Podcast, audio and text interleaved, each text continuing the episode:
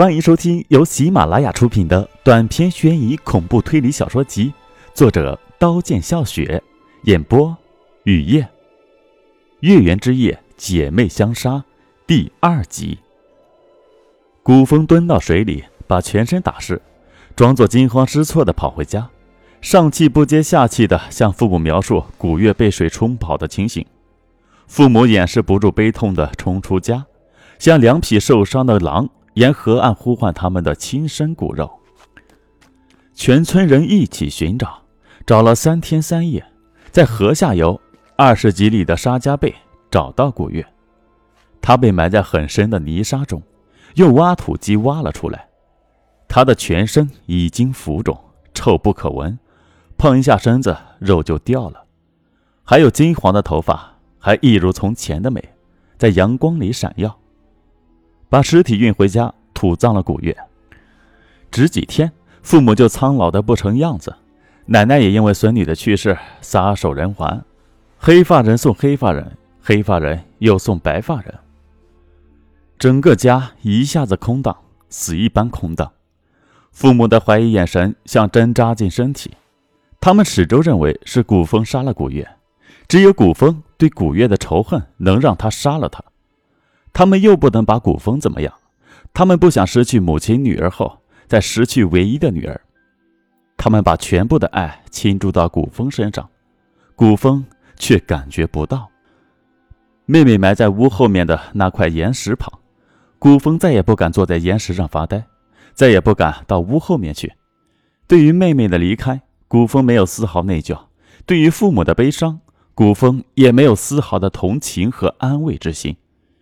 只是奶奶的离开让古风悲伤了一阵子，几天不吃饭不说话，把自己关在房间不出来。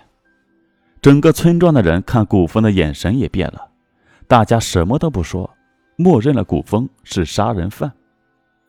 古风越来越冷酷、阴郁、孤僻，越来越受不了村庄人的那种眼神。虽然随着时间的流走，那种眼神已经不再出现在任何人眼中。古风还是一次又一次想起古月死后，大家的那种眼神，那种战战兢兢、怀疑的眼神，折磨的古风快要疯狂。古风想要离开。十六岁那年，一个人永远的离开家乡，到城市寻找新的人生。他发誓这辈子再也不要回到那个破旧、贫穷、偏僻的村庄，那是他一生的恐惧。那里有他永远也还不完的债。瘸腿的老乞丐爬到古风脚边，铁盒里的硬币叮当响。古风听着浑身不自在，从裤兜掏出一张一百元，向老乞丐摇头，把一百元重新放回裤兜。老乞丐笑了，什么也没说的离开了。老乞丐的笑，古风受不了。古风追赶老乞丐，已经找不到老乞丐。原路返回，看见先前自己坐的地方，现在站着一位枯瘦的女人。他左手提着装垃圾袋的肮脏尼龙袋，右手拿着三罐未打开的燕京啤酒。你在干什么？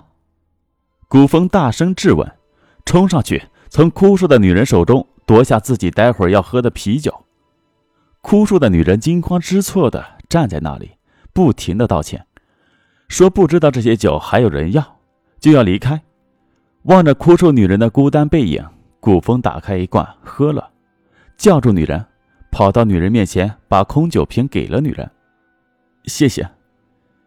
女人充满感激，笑着说：“在昏黄的路灯下，女人的笑是如此的柔美，如此的触人心弦。”古风不忍再看，背过身，把剩下的两罐燕京啤酒喝了，已有些醉。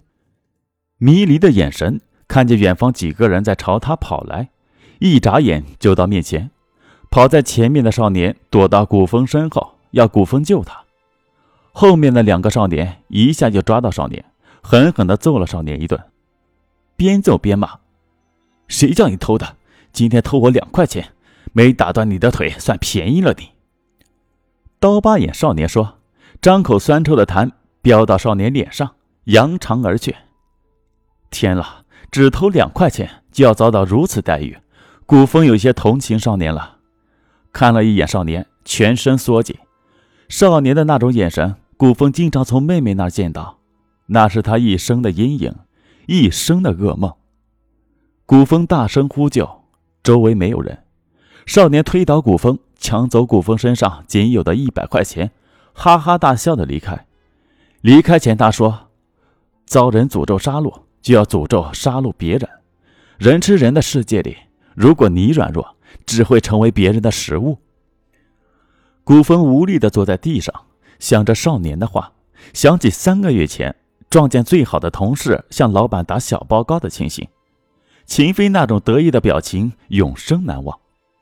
下午，老板把古风叫到办公室，严肃又温柔地说：“小峰啊，我知道你在这里工作很努力，干得很好，可你为什么不顺服我呢？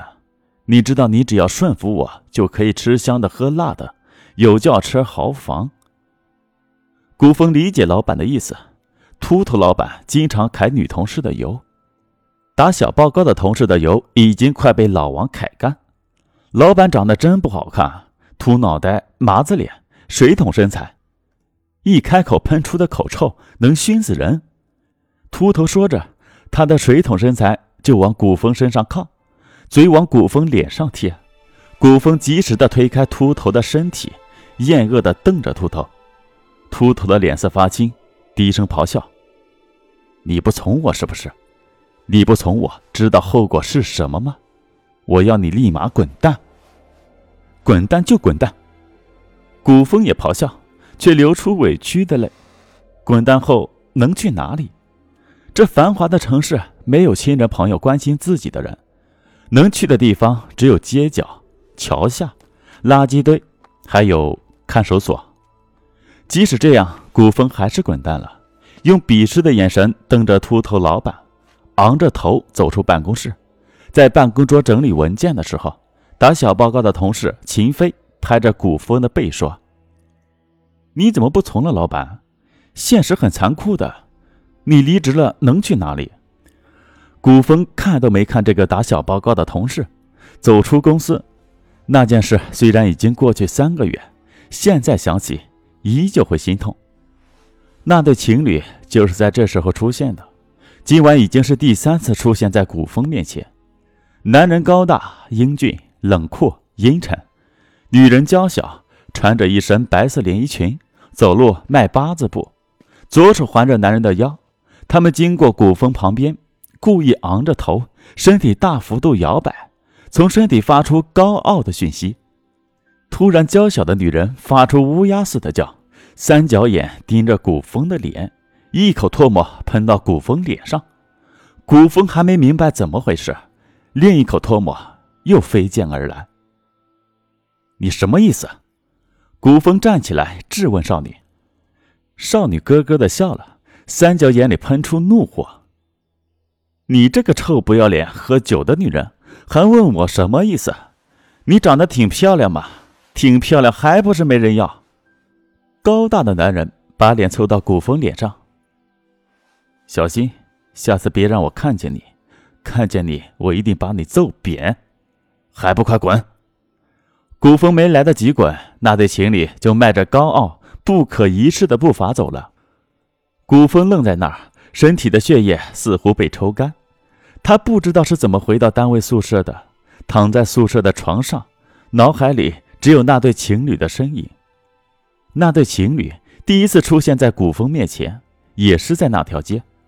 他们高昂着头，停下不可一世的步伐，故意在古风面前亲热。白衣少女咯咯的笑，好像非常的快乐，发出乌鸦似的叫，看着古风。见古风在看他们，他们的眼睛也笑了，亲热的更卖力，更持久。古风十六岁离家。在繁华的城市漂泊，从小受到很多伤害，变得自卑孤僻。遇见喜欢的人，没有勇气表白。看着自己深爱的男人和其他女孩在一起，只有独自咀嚼心碎的痛苦。能怪谁？也有喜欢古风的男孩，古风总冷冷的拒绝他们。二十岁了，还没有谈过恋爱，内心深处，古风比谁都渴望遇到生命中能融化自己冰冷的心的人。一直期盼，最后失望、绝望了。恨自己，恨那些不知道被自己爱过的人。为什么多情的软弱的人总是刀下的羔羊，总被伤害最深？古风决然的背过人群，走自己的路，寻找自己的理想。本集播讲完毕，感谢您的收听，欢迎订阅。